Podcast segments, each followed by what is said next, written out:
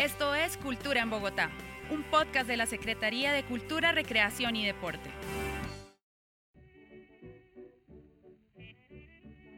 Desde hace 27 años, el Cineclub El Muro ha proyectado películas de cine independiente en el Teatro Metropol, Teatro México, la Fundación Gilberto Alzate Avendaño, el Teatro Libre de Chapinero y hoy en día está en Taula Santa Centro Cultural.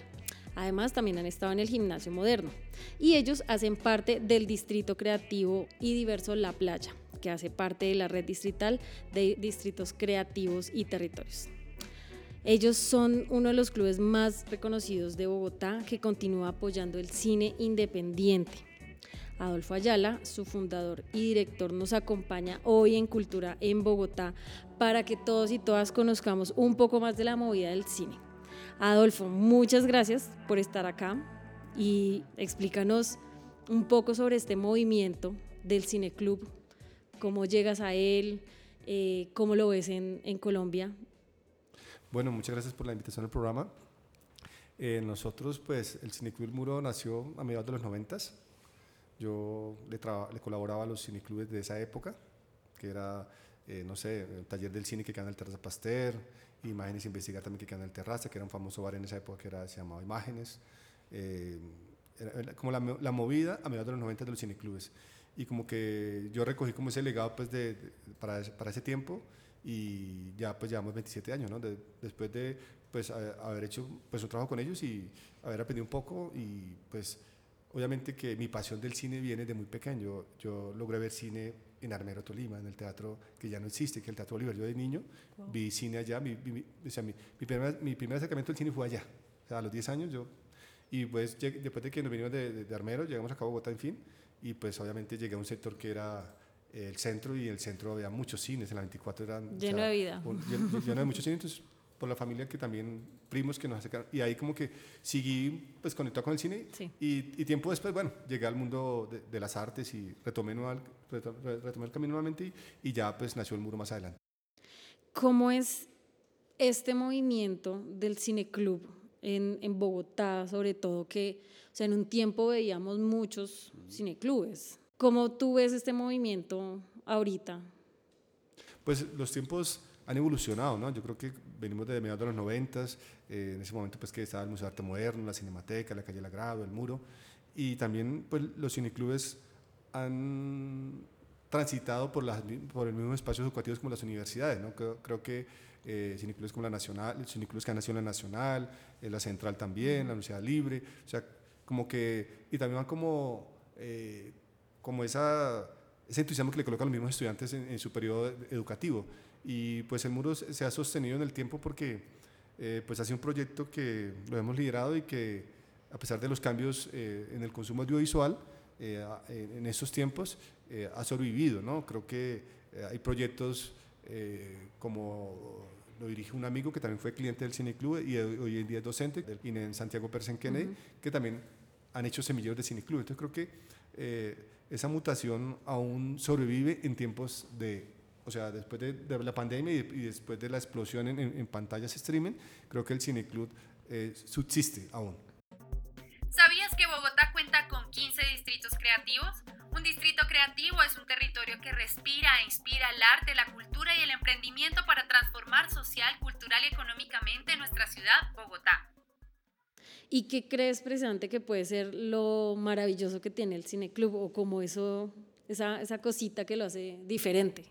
Pues nosotros somos como, hacemos minería audiovisual en sentido de que eh, buscamos material que la gente de pronto lo, lo, deja pasar desapercibido o que de pronto, o también podemos recuperar la memoria del cine. O sea que creo que nosotros podemos eh, ver el cine desde, lo contemporáneo hasta una película de hace 50, 70 años, ¿no? como, como lo hicimos hace poco con el centenario de Nosferatu. Entonces creo que podemos hacer un tránsito, el Cineclub tiene esa posibilidad que de pronto otros espacios no les ofrece, como las salas de exhibición eh, que, que, exhiben pues, comercialmente. Nosotros nos diferenciamos de que pues, nosotros eh, buscamos ciertos temas que, que vayan con, con, los momentos del cine, o también con temas que sean de interés social, ¿no? Entonces como que nos repensamos, de, nos repensamos el cine desde lo ambiental, desde lo político, o sea, como que también buscamos de que pues se reflexione Eh, nosotros, por ejemplo, fuimos el único espacio en el país que, eh, antes de que comenzara la guerra en Ucrania-Rusia, eh, hicimos una reflexión de tres películas ucranianas y tres de la antigua Unión Soviética, para que la gente, lo hicimos antes de que empezara la guerra y después de que empezó la guerra. Entonces, como que, pues, como que somos un espacio donde, donde también tratamos de que vi el momento en lo, que está pasando en la humanidad. ¿no?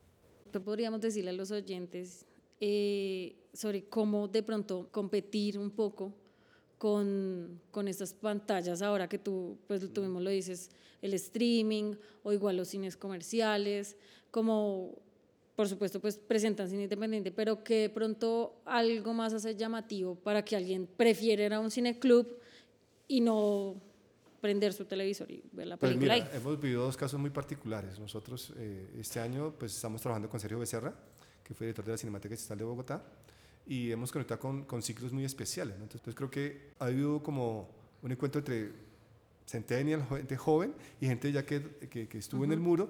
Eh, y yo creo que hoy conectamos con la experiencia, con el hecho de, o sea, la gente quiere también salir de ese encierro. Hemos tenido dos años donde eh, la sociedad se confronta en, diversos temas y creo que el, volver a un espacio donde la gente se reencuentre, haya un diálogo, haya un foro, haya, un moderador y la gente quiere hablar. Entonces, por ejemplo, mira, el año pasado hicimos una experiencia en el 2021, eh, presentamos la película filmada por los excombatientes de las FARC.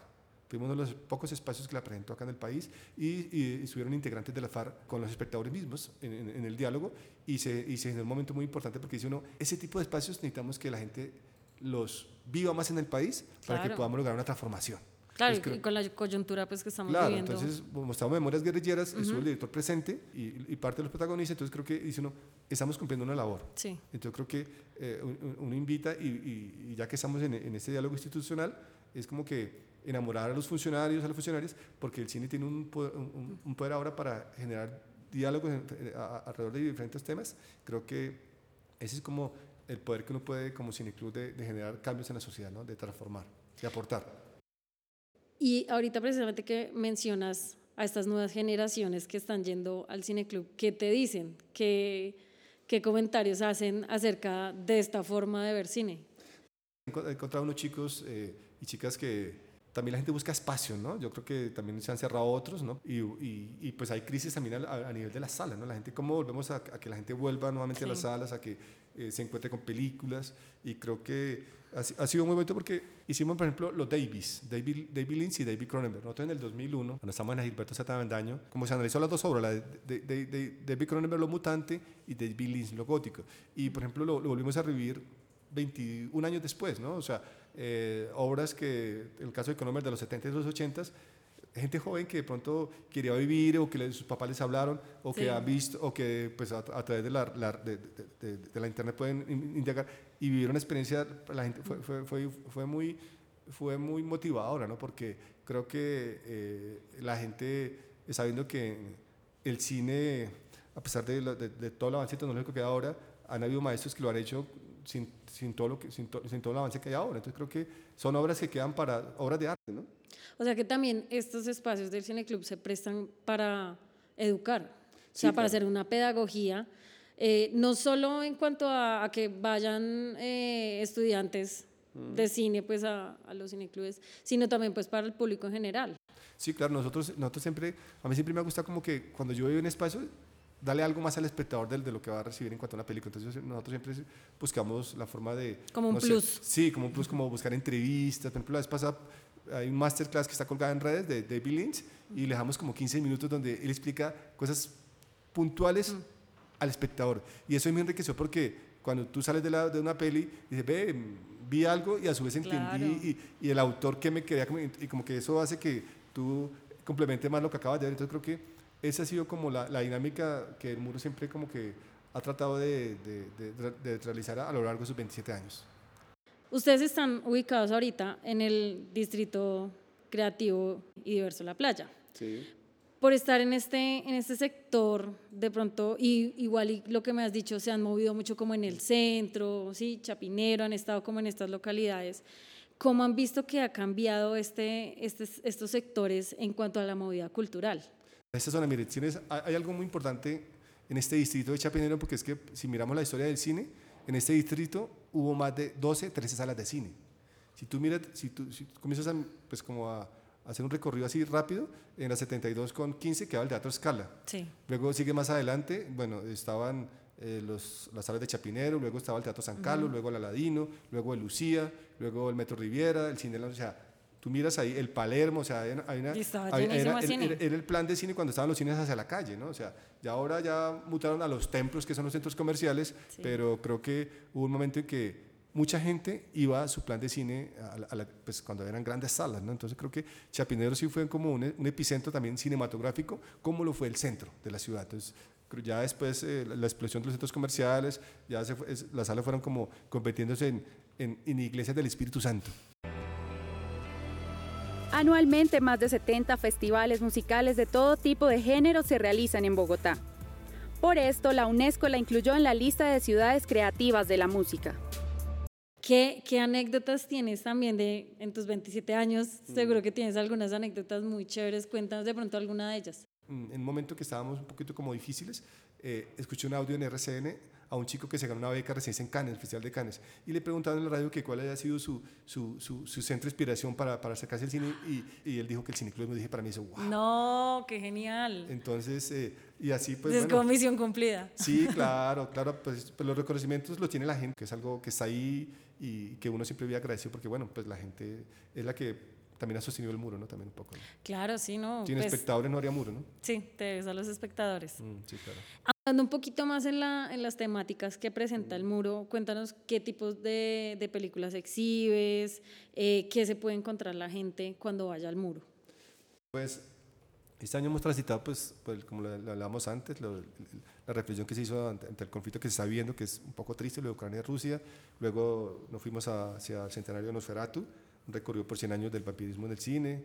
Luego estuvimos también dialogando con maternidades complejas, ¿no? en un momento en que la gente no quiere tener hijos. ¿no? O sea, entonces una reflexión desde el cine, desde el año 2015 hasta acá, cómo el cine ha, recreado el tema de la maternidad y la paternidad. ¿no? Entonces creo que hicimos, hicimos ese ejercicio eh, de la mano de Sergio Becerra, que es el curador en ese momento del Cine Club, y luego, pues bueno, hicimos el ejercicio de los David, David Cronenberg, David Lynch, eh, ahora estamos con los, los, horrorosos ochentas, eh, películas de culto de género del terror, y pues creo que sí, pues estamos andando por ciclos o por temas, ¿no? Después, vamos a, después de este ciclo vamos a, vamos a ir a Corea, vamos a pues, una cinematografía eh, contemporánea, con clásicos, en fin, y, y pues estaremos transitando eh, con cinco o seis directores, eh, representantes del cine coreano actual, para pues generar diálogo frente a esta cinematografía. ¿no? Yo creo que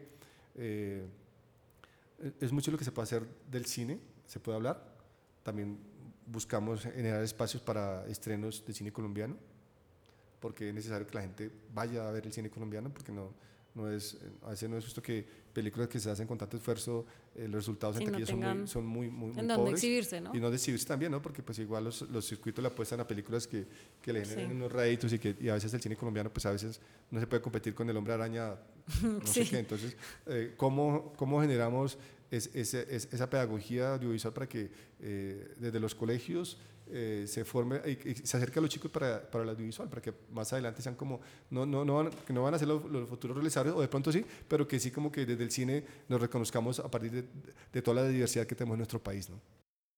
Y bueno, al comienzo mencionábamos varias salas eh, o espacios en donde el muro pues ha exhibido sus películas y ha hecho pues todas las proyecciones. ¿Tú consideras que de pronto esto puede ser una particularidad para que el tema del cineclub se interprete como eh, un cine itinerante? Sí, porque el cineclub se puede llevar a espacios abiertos. Eh, con el distrito de la playa vamos a hacer unas proyecciones al aire libre en el Parque Los Hippies, ¿ves? Vamos a tener unos mm, diálogos eh, al aire libre con ciertos directores invitados, con, entonces creo que... o sea, como llevar el cine a la gente y no la gente al cine. Sí, como que es una manera de acercarse sobre todo, sobre todo en parche, ¿no? Sobre todo si, tú miras la ciudad. Sí, es un plan. no, la, la ciudad... Eh, a partir de las tribus urbanas, hubo un momento en la ciudad que era el Chorrequeve, donde la gente iba echada. ¿Por qué el Cine Club El Muro se llama El Muro? Porque nosotros eh, empezamos a. Yo, yo, trabajé dos años con Fundaría en Bogotá, pegando carteles mortorios. Entonces, eh, pues los muros eran donde nosotros pegamos a de los, los, avisos fúnebres. Y pues tenemos una pequeña empresa que se llama el Muro Publicidad, Entonces, como que estaba ese nombre ahí, pues el Muro Publicidad podría ser Muro Cineclub, Club, con muchas cosas alrededor del muro. Entonces, muy adaptable. Sí, claro, muy adaptable, pero después ya como que uno se conecta y dice, no, Pink Floyd, entonces hicimos el especial como en la cuarta, quinta función, hicimos un doblete que era Pink Floyd The Wall, en cine alcanzamos a pasar, y Pompeya. Entonces como que bueno, ya el Cineclub también estuvo ligado mucho a la música porque hacíamos especiales, eh, eh, Led Zeppelin, Deep Purple, Black Sabbath, no sé, entonces creo que era la época que no había YouTube. Entonces la gente que había VHS, un videoconcierto, entonces era en la época en entonces la, gente, hacíamos el especial, la gente, del Silencio, Charlie García, Fito, allá, allá y entonces nos llegaban tanto los músicos acá, entonces la gente se las soñaba, entonces como que era, era un momento en que pues también pues estuvo ligado el muro a, al tema musical y también un, amigo muy especial que nos ayudó mucho que era Andrés Durán en el Expreso del Rock en el 88.9 pues que también era una, era una vitrina para, para, continuar con los rockeros y pues Andrés vive hoy en día en Radiónica también Sí, sí, sí. Bueno, como ustedes no los pueden eh, ver, Adolfo tiene una camiseta de The Wall de Pink Floyd. Coincidencia. ¿Qué coincidencia? bueno, eso está bien. Hacemos honor a, esa gran banda que pues ha dejado para todos um, la historia del rock británico y, Pink Floyd y su rock sinfónico. Qué genial eso. Mm. ¿En dónde los podemos encontrar? ¿Cómo hacen nuestros oyentes para, para ir al Cineclub del Muro, para enterarse de los ciclos que tienen, de las proyecciones que tienen?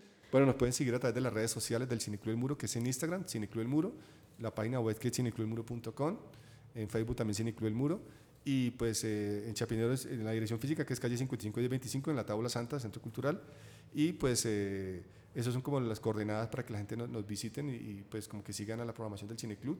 Genial. Adolfo, muchísimas gracias por haber estado con nosotros en Cultura en Bogotá, eh, habernos enseñado sobre el Cineclub, haber hablado sobre cine independiente y a todos y a todas nuestras oyentes los invitamos a que vayan al Cineclub del Muro y esperen nuestro próximo episodio. Chao. Gracias. Esto es Cultura en Bogotá un podcast de la Secretaría de Cultura, Recreación y Deporte.